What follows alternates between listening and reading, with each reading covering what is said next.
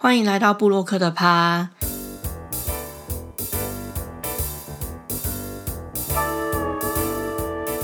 大家好，我是魏珍。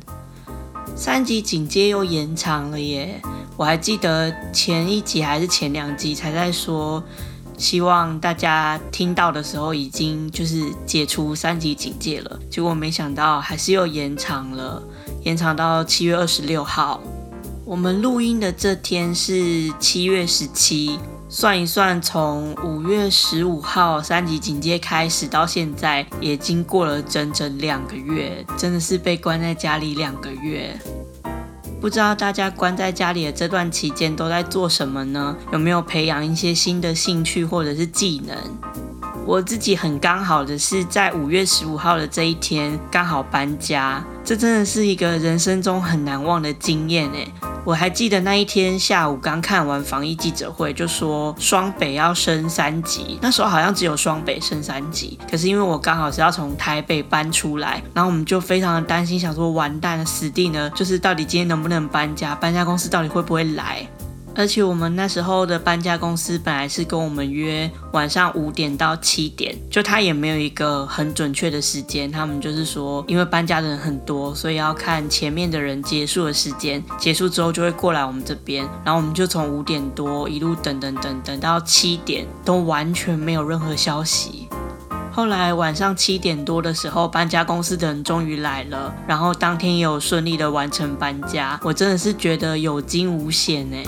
应该是同一天还是隔一天，我们公司就宣布说大家都居家工作。所以其实，在疫情初期的这段时间，我几乎都是待在家里整理新家。我觉得对我来说，可能也算是有一点因祸得福吧，因为在家里工作的时间就比较弹性，有的时候要收包裹或什么的也比较方便。因为搬家初期的大概前两个礼拜吧，我几乎每天都有收不完的包裹，加上搬家之后有很多需要 DIY 的衣柜啊，或者是床头柜之类的，所以前期就是一直在收包裹、拆包裹，然后布置家里，把那些柜子组装好。等到这一切全部都 setting 完之后，差不多也已经到六月了。然后六月我就开始培养新的技能，就是煮饭。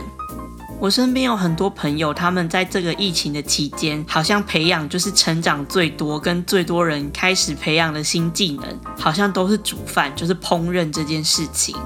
我觉得很大一部分的原因也是因为疫情期间你没有办法出去外面吃饭，你只能靠外送或者是去外带。可是因为疫情前期比较严重，所以大家可能也不太喜欢一直跑出门，就想说买食材回来在家里煮。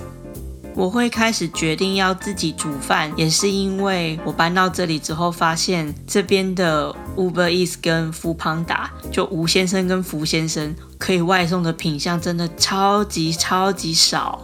我之前住的地方也算是在台北的算中心地带，就是很繁华的地区，所以每天晚上我如果想要叫外送，吴先生跟福先生的外送页面啊，大概划三天三夜都划不完。如果不想要叫外送，楼下旁边就有夜市，然后也有百货公司，所以真的是随时想吃什么几乎都找得到。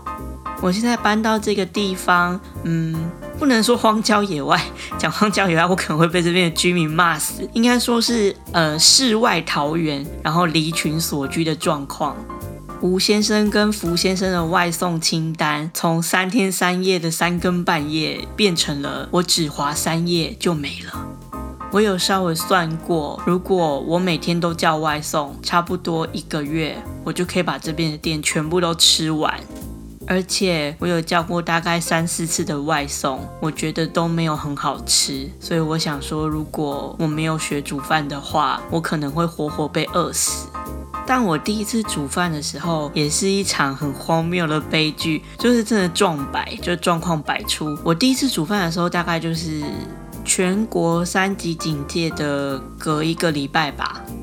我不知道大家还有没有印象，就是那一段期间，所有的大卖场跟比如说全联，几乎都是被洗劫一空，就是所有架上的东西都是空的。比如说生鲜的蔬果也是空的，然后冷冻库的什么水饺也都没有了，然后我想要买一包鸡块也没有了，然后泡面可能只剩下大家觉得最难吃的那一种。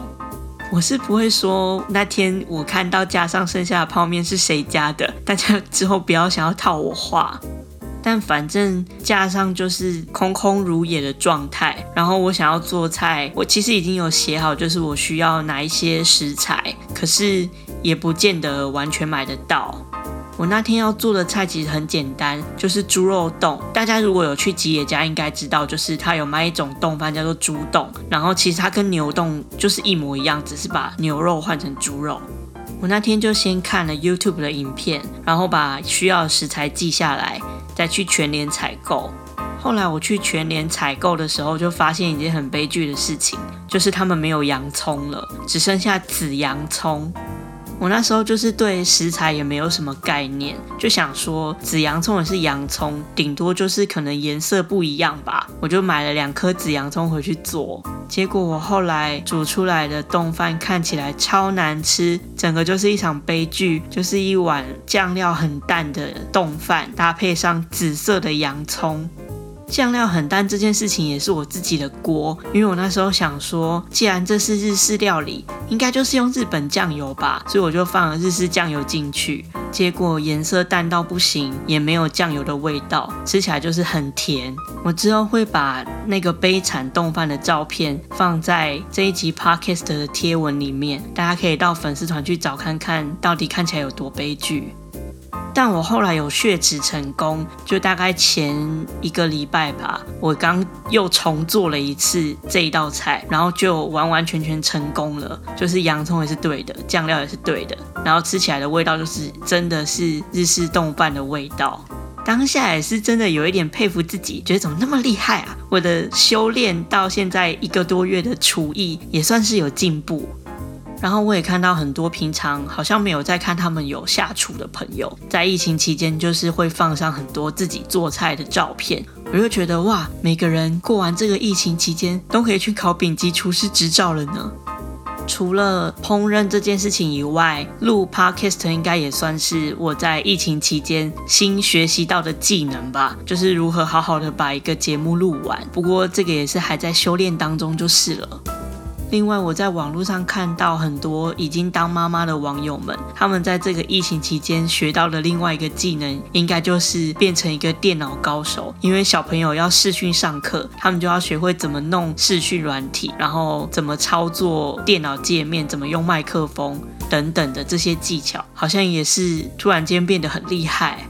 不知道大家疫情期间有没有学会什么特殊的新技能？欢迎留言或者私讯跟我分享哦。但我觉得这段疫情的期间之后回想起来，可能也会是一个很特别的回忆吧。当然，我觉得我是比较幸运，就是公司没有受到什么太大的影响，然后居家工作也都蛮顺利的。在这段期间，我就觉得好像开始慢慢学会怎么跟自己相处。哎，怎么好像有一种 变成心灵鸡汤的感觉？但我觉得就是这个感受蛮深刻的，因为以前我还住在那个繁华的地区的时候，每天可能上班下班就是两点一线，然后生活作息很规律，就是每天做的事情都差不多。防疫期间，因为要避免出门嘛，就是减少接触人群，所以大部分时间都待在家里。我觉得那个生活的实感变得很明显，就是在家里做做家事啊，然后像刚刚讲的煮煮饭啊，或者是单纯的在家里面放空、看看书、追追剧什么的，就有一种跟自己相处，然后也跟这个房子相处的感觉。以最近的疫情状况来说，这一集上架的时候，我觉得应该已经解封了，就是我可以回到公司上班，然后正常的通勤。我想那时候如果听到现在的录音内容，搞不好会觉得很怀念，也说不定。总之，还是希望这个疫情赶快过去，然后受到影响的店家或者是个人都可以回到轨道上，然后大家都平平安安、健健康康。我自己是希望，就是如果指挥中心真的说大家可以放心的，就是去旅游的时候，我很想赶快去台南。我前几天看到有一些 YouTuber 在分享疫情之前他们去台南的一些影片，我真的是都觉得快要哭了。我好想念那些美食哦。如果大家有什么私藏的台南美食清单，也可以不吝啬的跟我分享。如果解封之后，说不定我就可以去写实记。好，那今天上半段的闲聊就差不多到这边，应该大概有十来分钟吧。我觉得我的音效师又想要杀我了。我们还是赶快来进入正题。今天要跟大家分享的是布洛克到底都怎么赚钱呢？虽然说布洛克可以被当成一种兴趣，但是我想大部分来做布洛克的，应该都还是希望可以从这里面赚到一点钱吧。我其实，在大学的时候，就是 long long time ago，也有做过美食相关的部落格，但那个时候就真的是玩票性质。那时候甚至是还没有智慧型手机的年代，完蛋了，直接暴露自己的年纪。但那时候就是，呃，用很简陋的数位相机，然后也没有另外加一个网站，用的部落格就是我以前学生时代的部落格。所以其实里面除了一些美食的内容之外，部分都是从高中累积下来的一些很中二的心情日记。但即使是那个时候，其实也会想说，部落格能不能额外带来一点收入，就是赚一点小钱。毕竟每个人要持之以恒的做某件事情，一定是长期有一些回馈，他会不断的 push 你一直往前走。那这个回馈，当然，比如说网友的留言、网友的称赞或认同是一个，可是更实质的就是你有实际的报酬，我觉得会是一个很大的力量。布洛克的赚钱方式，我们先从最简单的开始讲起好了，就是门槛最低的。其实门槛最低的赚钱方式会是业务合作，也就是所谓的业配，其实就是接厂商的合作案。当然，业务合作也有分很多种不同的类型，这个类别里面本身也有门槛的高低。门槛最高的，但是也通常钱是最多的，就是那种代理商或者是厂商直接接洽你，或者是你的经纪人这种类型的业务合作。如果想要接到这一类的业务合作案，就是有人主动来找你的话，通常大概都会需要几万人以上的粉丝，然后流量的部分可能也必须每日大概都要破万才会到这个等级。当然，这个数字并不是绝对的，因为每个类别、每个领域还是会有一些差异。有一些领域真的做的人就是少，所以你可能不用这么多的浏览量跟追踪人数，你就可以到达这个类别的最高级。那你当然也有机会可以接到这样的案子。不过以一般比较大众的，像是美食、美妆这一类，我觉得破万的追踪人数跟每日一万左右的流量，算是蛮基本的门槛。那刚刚讲的第一类算是比较难达到的情况，就是你可能会真的需要个好几年才能到达这样的程度。那另外一种比较容易接到的 case，可能会是在部落格的社团里面，有一些发案社团，他们会有厂商直接在里面发文征求部落客。像这一类的业务合作，就是他们会写清楚他们的产品，然后他们需要的人数跟可能要求的人气状况，就是刚刚提到的追踪者的数量，或者是你的流量等等，然后大家再去他的表单里面报名。像这样的合作方式，就变成是厂商挑人，决定权就会在厂商的手上，同时你也会需要跟其他的部落客比较人气的状况。这一类的案子，因为只要你符合资格的布洛克都可以去报名，所以有的时候布洛克的人气的 range 会非常大。像我自己以前发过的案子，有的时候甚至粉丝数一千到一万多的都会来报名同一个案子。会有这个现象，最主要也是因为，其实大部分的布洛克都落在这个层级，就是厂商并不会真的主动指明你，可是也不至于人气低落到完全没有厂商愿意让你接业务合作的状况。如果一个案子报名的布洛克人气差距真的很大，其实厂商挑选的条件也就是很简单，只要类型上是符合的，就是没有差太多。他们基本上就是从人气高的一路挑到低的，选到他需要的名额就停。当然，写作的风格、拍照的质感，或者是你在粉丝专业跟你的粉丝互动的情况，也会被作为一个参考。可是，其实最直观、最能够量化的数据，还是会在你的追踪人数跟你的部落格流量。当然，有一些比较仔细的发案厂商也会去看你的追踪人数跟你留言、按赞的比例对不对得起来，会有一个比例可以换算。如果说你的留言跟按赞数都跟一两千人的粉丝团差不多，可是你的追踪人数明明就有好几万，可能厂商就会觉得你的粉丝会不会是买来的，就不是真的粉丝，会因此而不录用也有可能。所以其实买粉丝这件事情，我觉得厂商也是很容易会发现的。即使他跟你合作之前没有发现，你合作之后的成效也可以看得出来，跟同级的布洛克比起来，是不是有落差？不过，毕竟布洛克这个生态就是很现实，像前面提到的，基本上追踪人数跟你的部落格的日流量，就会决定你在接案社团里面能够接到案子的多寡。那为什么我在开头会说业务合作算是门槛最低的合作方式呢？其实是因为除了刚刚前面提到的两种合作之外，还有一种叫做无酬互惠合作。所谓的无酬，不是说厂商跟你没有酬，而是说这个合作案是不会有额外的金钱的费用。可是呢，他会透过赠送你产品或是招待你试吃的方式来换你写一篇文章。这种合作方式在布洛克刚开始起步的初期，算是非常容易接到的业配，因为没有付额外酬劳的关系，大部分的厂商在整个品质跟人气的要求上，自然就会比较少。甚至有的厂商，他可能追求的是大量的曝光，可是他并没有很要求每一篇文章的质感，所以他可能一次发个十几位甚至一百位的布洛克。那基本上，只要你写的类别是符合这个产品，然后可能你之前也有一些范例可以让厂商参考，就会蛮容易可以接到这样的 case。以这样的合作方式，其实我觉得对于布洛克来说还是算亏本的，因为虽然你有得到一个免费的产品或者是免费的餐点，可是你拍照的时间、写文章的时间，甚至你事前购买那些器材的费用，跟你可能架设网站需要的费用，这些东西都是没有额外的收入可以去补的。但对于很多布洛克来说，像这一种无酬合作的 case，通常都会是第一个接到的合作案。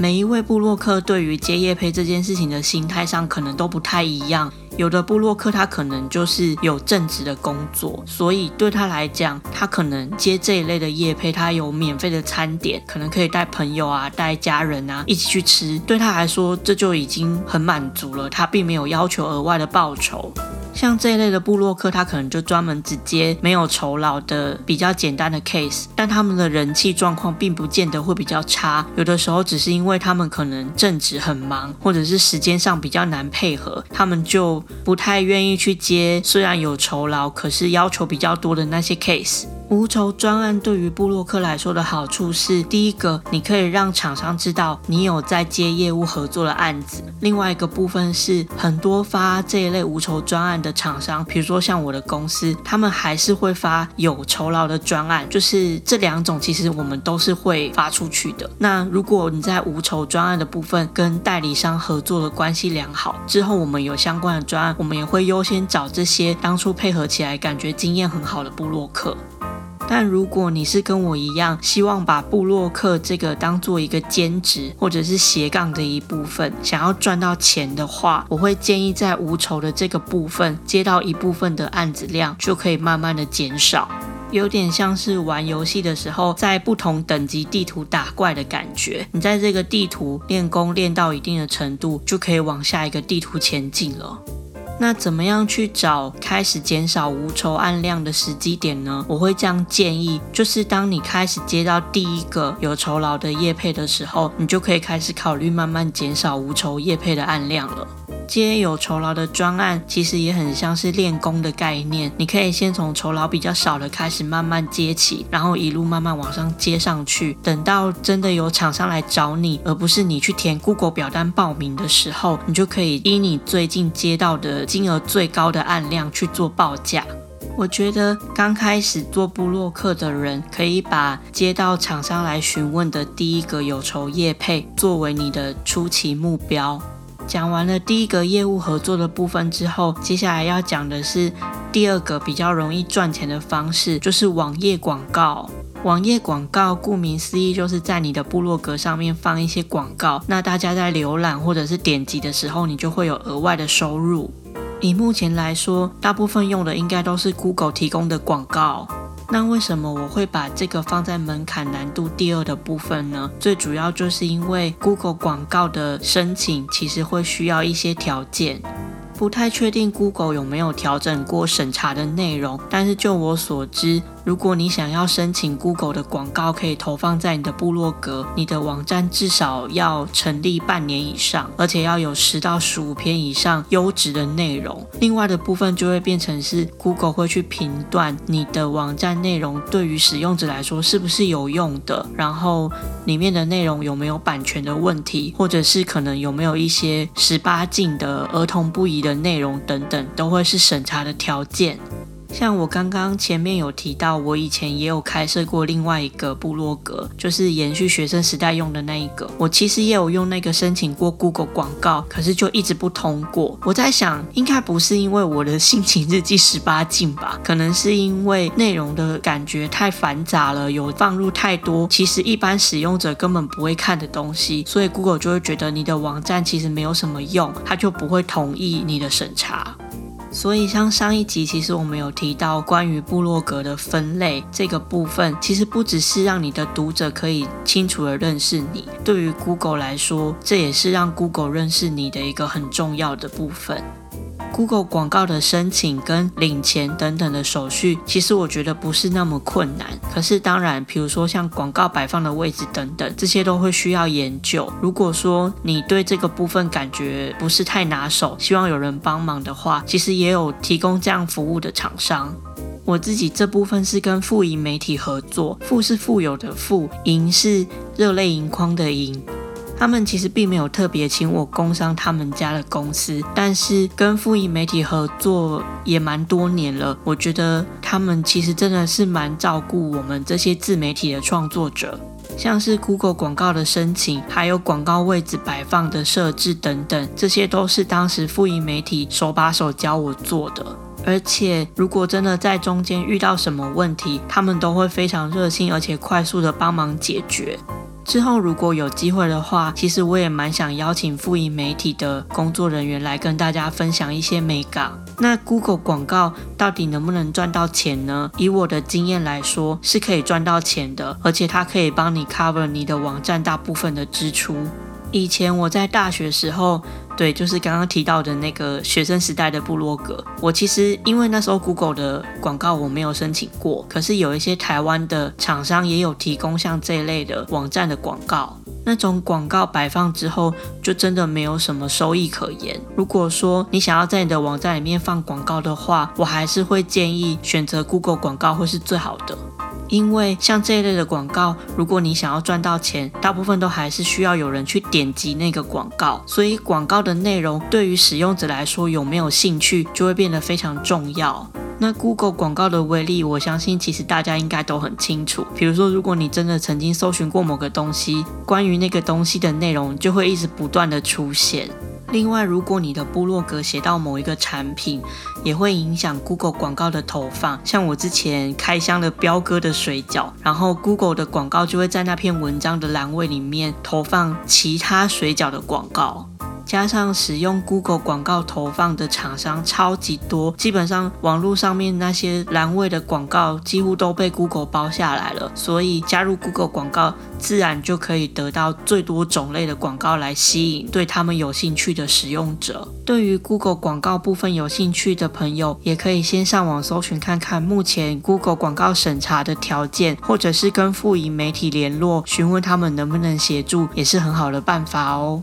第三个部分也是跟赋予媒体有关，就是内容授权的收益。这也是我跟富盈媒体长期合作的另外一个部分。简单来说，就是它有一个自己的网站，类似有点像皮克邦那样子。它里面它会帮你架设好，也是一个属于你自己的部落格，然后把你原先部落格的文章转载过去。转载的过程基本上只要设定好之后，它都会自动帮你把新的文章转过去，你不需要自己花时间搬。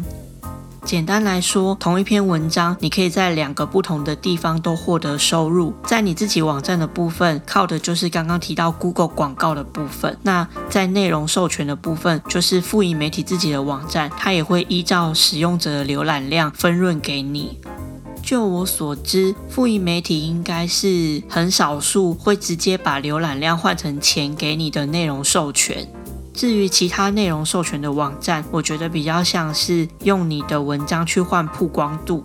举例来说，像 Taipei Worker 的网站，大家应该知道 Taipei Worker 吧？就是它有出实体的杂志，然后也有美食的网站跟粉丝团。他们也都会在网站跟粉丝团上面转载跟他们有合作的部落客的文章，甚至像之前提到的实体杂志的部分，有时候也会刊登一些部落客的文章。因为像这一类的网站，它的流量一定比单一的部落格还要更大，所以大家看到你的网站的几率就会提高。不过就我的经验来说，大家在这些网站上面看到你的文章之后，其实很少会真的回头，比如说到你的粉丝团按赞，或者是转而锁定你自己开设的部落格，因为他们在粉丝团上面曝光相关的文章，其实也都还是导流到台北 Worker 自己的网站。但如果你的文章曾经获选过台北 Worker 的杂志，或者是在网站上刊登，也算是一个可以拿出来说的成就。只是内容授权的部分，不管是富盈媒体还是台北 Worker，我觉得有一个问题会是比较需要考虑的，也是很多部落客会犹豫的点。就是关于 Google 搜寻结果这件事，因为如果你把你的文章转载到其他不同的网站，就会同时出现在 Google 的搜寻结果里面。那当然，依照大家的习惯，一定是排名越前面、越早出现的，会比较多人去点。虽然 Google 在整理搜寻结果的时候会去判断哪一篇文章是最早出现的，可是因为转载到的这些网站，像 Taipei Worker 等等，他们的流量都很大，流量会影响到你的网站排名，所以有的时候他们这些网站的排名就会比你原来的网站更前面。所以说，在内容授权的部分，虽然可以像刚刚提到的，你会有额外的收入或者是曝光度，可是相对的也有可能造成你的网。网站比较不容易被人家搜寻到，当然也有一些小 paper 可以减少这一类的情况发生。比如说，你的网站上架某一篇文章之后，过了可能一两个月，你再把它转载到其他的网站上去，这也是可以的。我觉得这部分就是看大家怎么去做权衡，算是有好有坏的一种收益方式。但以我的经验来说，我目前网站很大部分的营运成本都是靠授权给富盈媒体还有 Google 广告支撑起来的。毕竟我最近的业配案量其实真的很少，因为前几年乱下狂雨，也不是这么说啦，就是。我觉得有点自不量力吧，就有一阵子就有跟大家说我不接相关的业配，但是后来发现其实这样子对于网站的营运上面成本的负担真的很大，所以各位干爹们，目前我是有在接业配的哦。不过对于我来说，业配一定要让你的读者知道这篇是跟厂商合作的文章，我觉得这是做布洛克最低最低的底线。今天这一集的内容有一点多，所以关于那些叶配又不写的布洛克的一些抱怨，我觉得就留给之后再跟大家分享吧。但关于赚钱的方式，还有最后一个，我就快速带过，因为这一块其实我没有真的到很熟悉。就是所谓的揪团团购，我们会称为团霸团吗？这一块在近期的部落客圈，其实算是蛮有名的一种收益方式。但是相对的，这种收益方式的门槛其实也很高。我相信，如果有在经营粉丝这一块的。部落客们应该都可以很深刻的体验到，其实你要粉丝去进行一个 action，就是做某一个行动，其实并不是真的这么简单的事情。所以为什么像 YouTuber 每一支影片的后面都一定要按赞、订阅、分享、开启小铃铛，或者是像我最近我每一篇贴文里面都一定会放 Podcast 的连接，就是因为即使他们是你的粉丝，他们很爱看你写的内容，但并不一定他们就会去做你希望他们去做的事，更不用说是像团购这种需要实际付出金钱的行为。所谓的团购这件事，就是布洛克会先去跟厂商接洽某一个产品，谈到可能比市面上更便宜的价钱，或是更多的赠品，然后在自己的部落格开团，比如说利用一页式的广告，或者是 Google 表单的方式，让他的粉丝透过这个链接去购买。像这一类的团购，除了要依靠产品自己本身的魅力之外，最大的部分就会是布洛克本身对于粉丝的号召力。所以，如果想要靠团购赚钱的布洛克，基本上粉丝的数量一定要够多，而且这些粉丝都是愿意听你的推荐而买单。我之前上课的时候，讲师是说，大概一百个粉丝可以养活一个部落客，但是你要有一百个愿意花钱买你推荐东西的粉丝，你粉丝的基数可能是好几万。就我的观察来说，目前台面上每一个领域最前面的几位部落客，大部分都是靠团购这个方式在赚钱。因为像他们如果写一个产品的推荐文，他可以依照这个推荐文持续不停的连续开好几团，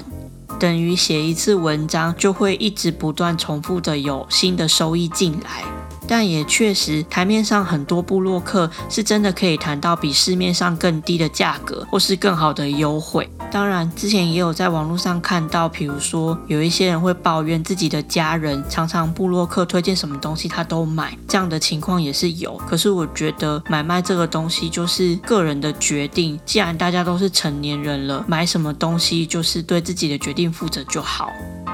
但以布洛克赚钱的方法这件事情来说，团购真的是最难最难达成的一个。我觉得能够做到这一步的布洛克，真的都蛮不容易的，因为代表你的粉丝真的非常喜欢你，然后你也有那个魅力，可以让粉丝愿意因为你的推荐而购买某些商品。